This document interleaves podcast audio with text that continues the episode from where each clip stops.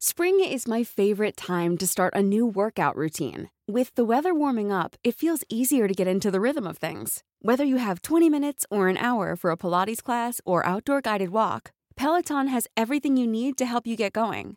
Get a head start on summer with Peloton at onepeloton.com.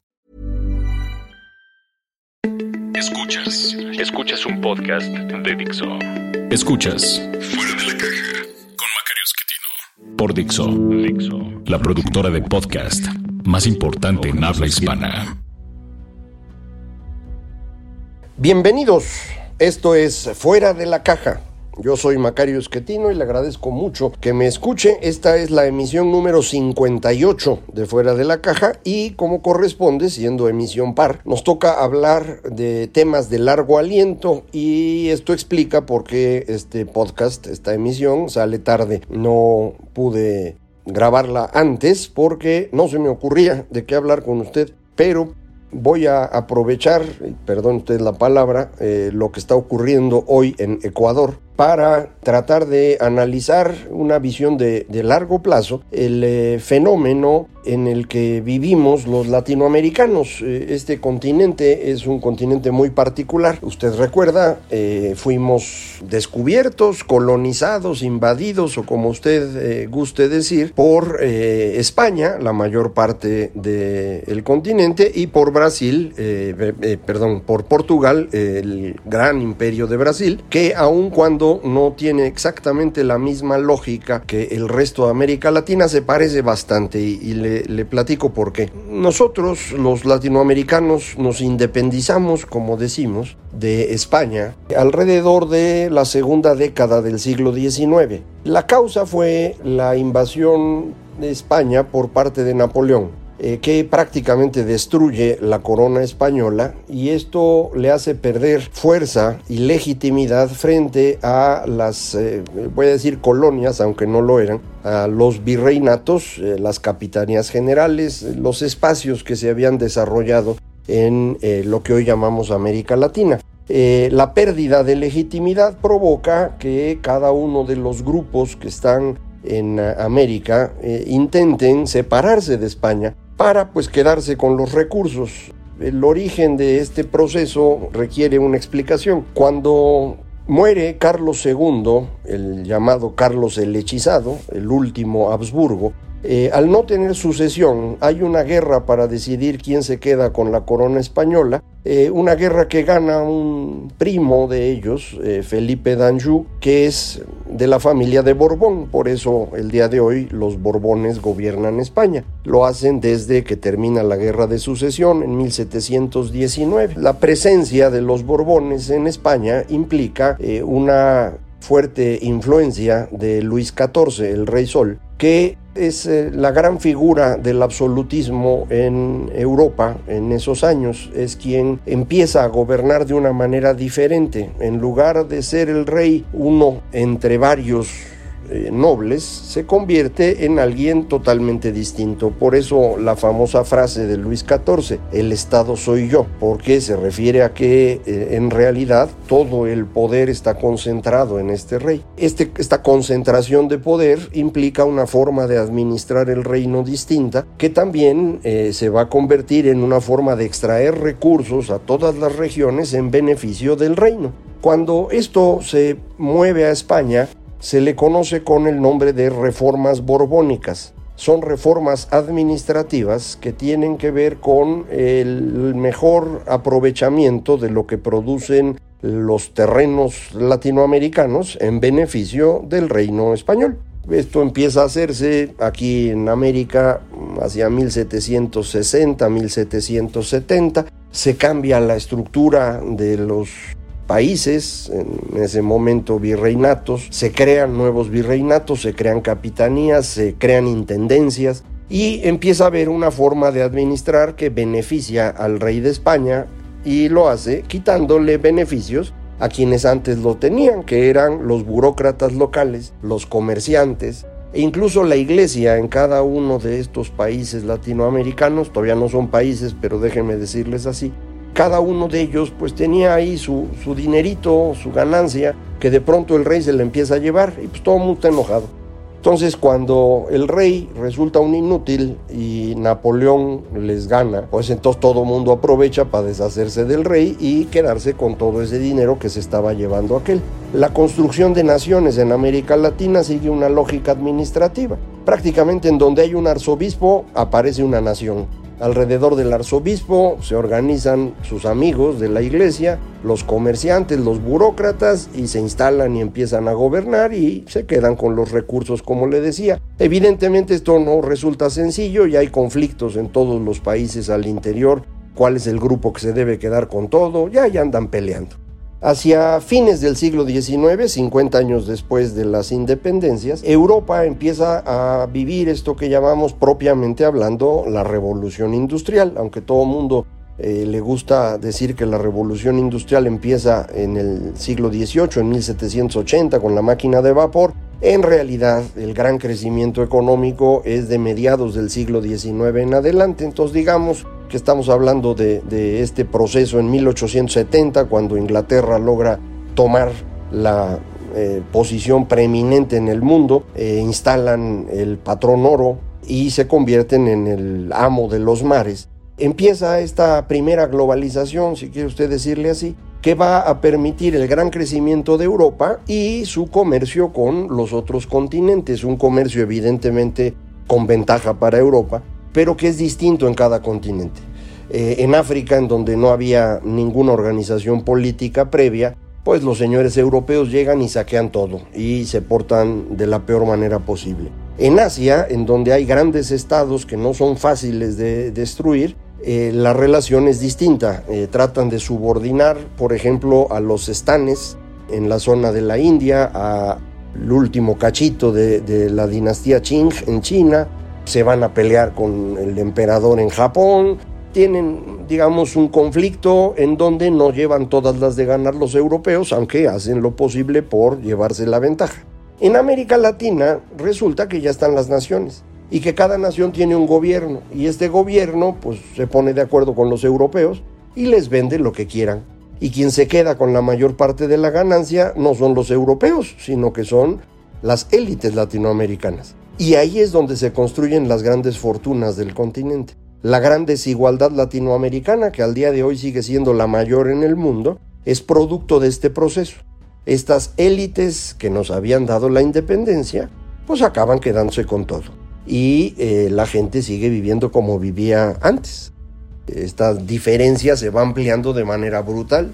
Conforme esta desigualdad crece, y en el mundo se empieza a deteriorar la situación política a inicios del siglo XX, eso va a abrir el espacio en América Latina para fenómenos similares. Nosotros vamos a hacer una combinación, primero, de esta gran desigualdad que le comento, segundo, la figura del caudillo, tan propia nuestra del siglo XIX, y tercero, estas ideologías que están surgiendo en Europa, ideologías totalitarias, el fascismo, el nacionalismo, el comunismo, que son absorbidas por nuestras élites políticas en América Latina para con ello conformar los populismos del continente. Nuestro populismo tiene estas características, estas ideas que vienen de fuera, pueden ser populismos de izquierda como el de el general Cárdenas, pueden ser populismos de derecha como el del general Perón, pero en todos los casos son populismos caudillistas que tienen como eje esta inmensa desigualdad el caudillo ofrece al pueblo que le va a dar lo que tienen las élites.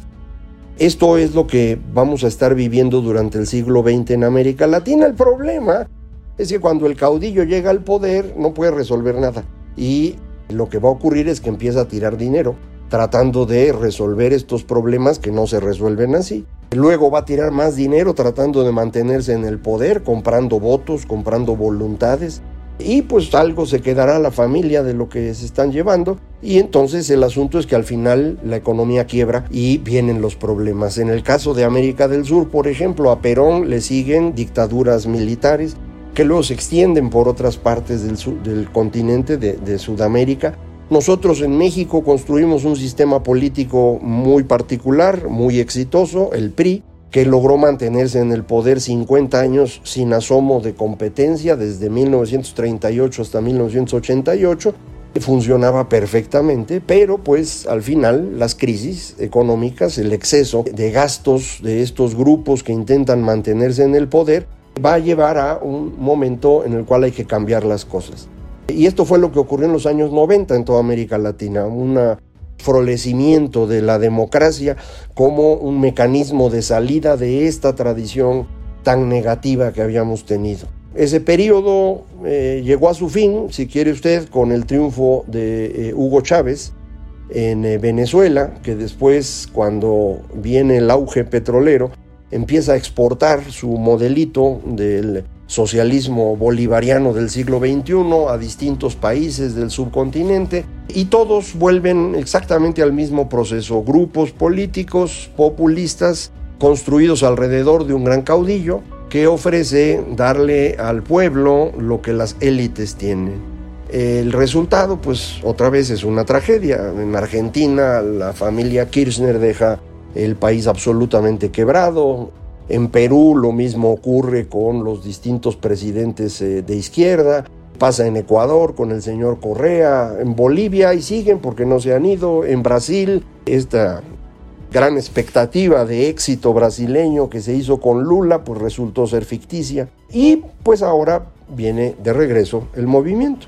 En Ecuador, el eh, presidente actual, Lenín Moreno, eh, una persona que había sido muy cercana a, Rafael Correa, el anterior presidente, llega al poder, se da cuenta que esto pues está absolutamente quebrado y toma medidas de corrección económica que obviamente generan eh, pues desencanto y enojo en distintos grupos que se empiezan a manifestar. El gobierno del señor Moreno reacciona mal, hay violencia, hay muertos, no solamente de violencia normal, sino aparentemente hay grupos que están tratando de aumentar esta violencia para generar caos y todo indica que son seguidores del señor Correa, que pues otra vez intenta convertirse en este caudillo que va a darle al pueblo lo que el señor Lenin Moreno les está quitando.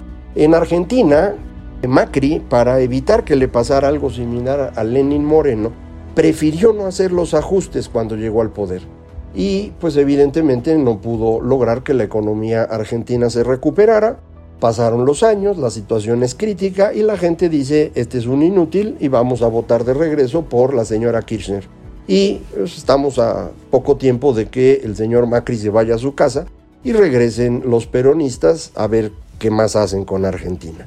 Eh, en Brasil, el fracaso del grupo de Lula, lo que llevó al poder es este señor Bolsonaro, que yo no sé exactamente en materia económica si esté haciendo las cosas bien o mal, no tengo suficiente información al respecto, pero parece ser una persona poco recomendable en otros aspectos. Y nosotros aquí en México, pues que habíamos eh, hecho todo el proceso de transformación de la economía, la construcción de eh, reformas que iban a dar muchas opciones para que México compitiera en el mundo del siglo XXI, pues regresamos al caudillo que le va a dar al pueblo lo que las élites tienen, etc. El resultado creo yo va a ser el mismo de, todos los casos previos. Eh, una vez que llega el caudillo al poder se da cuenta que no puede hacer mucho más aún cuando no tiene mucha idea, como es el caso del señor López Obrador. Y entonces, bueno, pues se te viene la economía abajo, empiezan las complicaciones y ahí ya las circunstancias personales nos dirán en qué dirección se mueve. Si acaba reconociendo errores y corrige, cosa en mi opinión muy poco probable, o si de plano, frente a un entorno eh, adverso, se empieza a volver cada vez más, eh, digamos, paranoico, eh, centrado en muy pocas personas, ¿Qué es lo que suele ocurrir en la mayor eh, parte de los casos. No es un fenómeno exclusivo del señor eh, López Obrador, no lo critico personalmente, es un fenómeno que ha ocurrido con todos los caudillos en América Latina. Y lo que me interesa tratar de entender es cómo este proceso no, no lo podemos romper.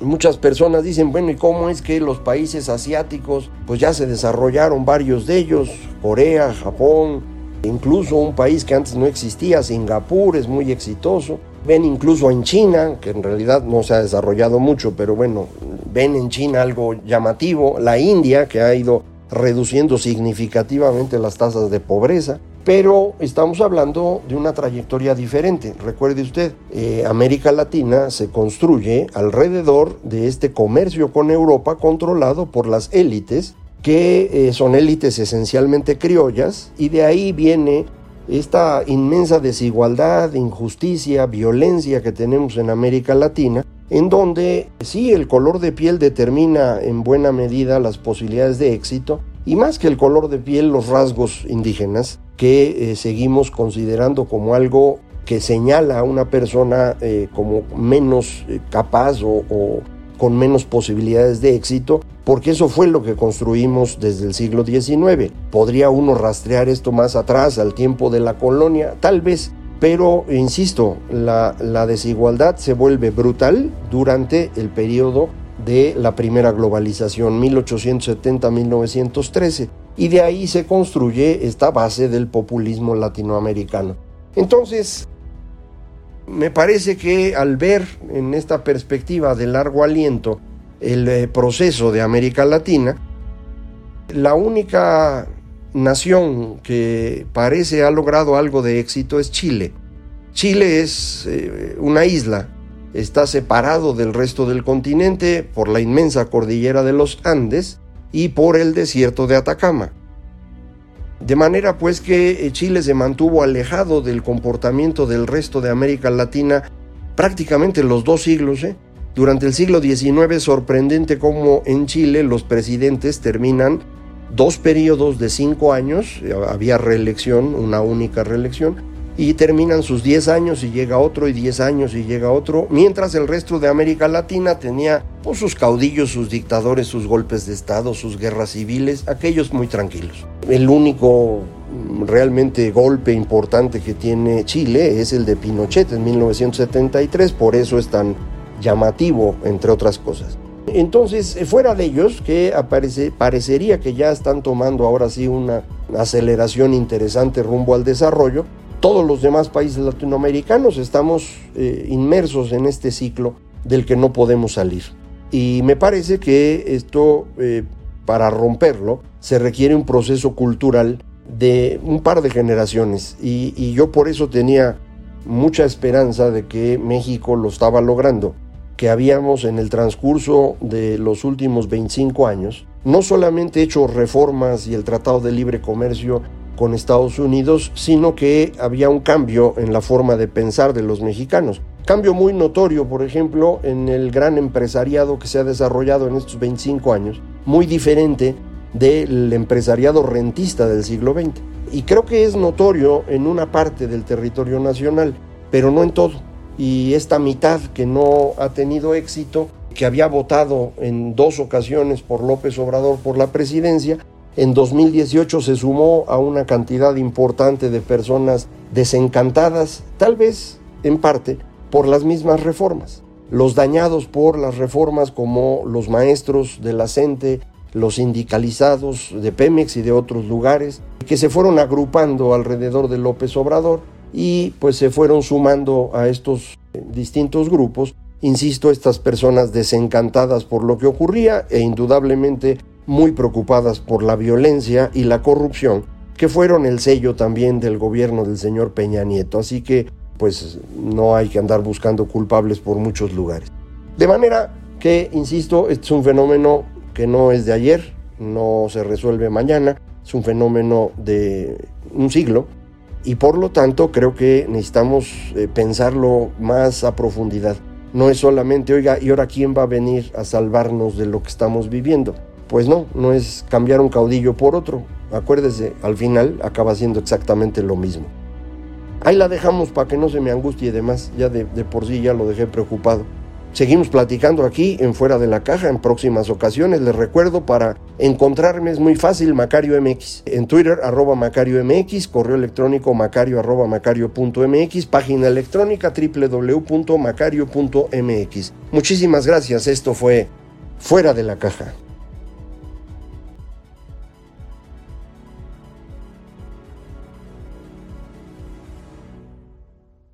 Dixo presentó